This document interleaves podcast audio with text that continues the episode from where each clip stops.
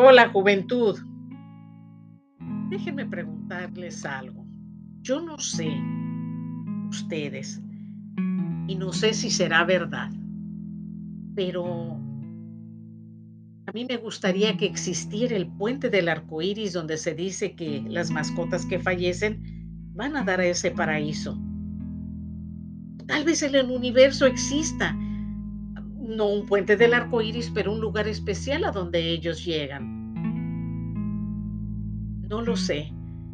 Lo que sí quiero decirles es que el sábado 28 de mayo de este año 2022 llevé a mi amada perrita Lily al crematorio. Ay, qué difícil es.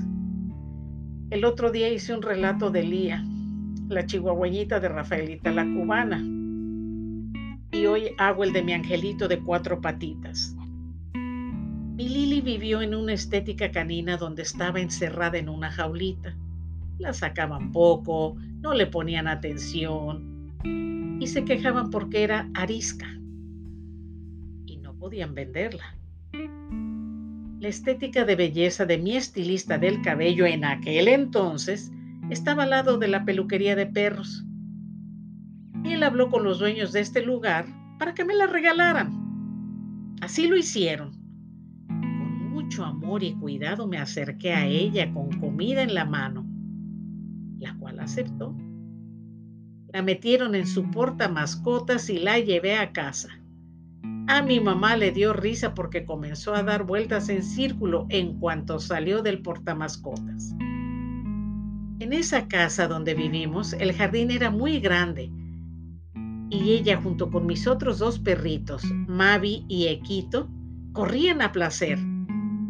Al paso del tiempo, de ese grupito de tres, Equito se enfermó y fue el primero en fallecer. Su corazoncito dejó de latir a los 15 años. Después, en el 2020, ya en esta casita, Mavi cerró sus ojitos para siempre por fallas cardíacas. Y desde que le dio el primer infarto del corazón a Lily, sabía que su final llegaría irremediablemente, tarde o temprano. Aún así vivió unos años más, pero la última semana de su vida fue difícil, porque ella ya no podía salir a recibirme y correr, dar de vueltas en un mismo lugar, comía poco, se fatigaba para caminar pero yo la cargaba con todo y su camita para que saliera al jardincito. Así le daba el sol y hacía sus necesidades.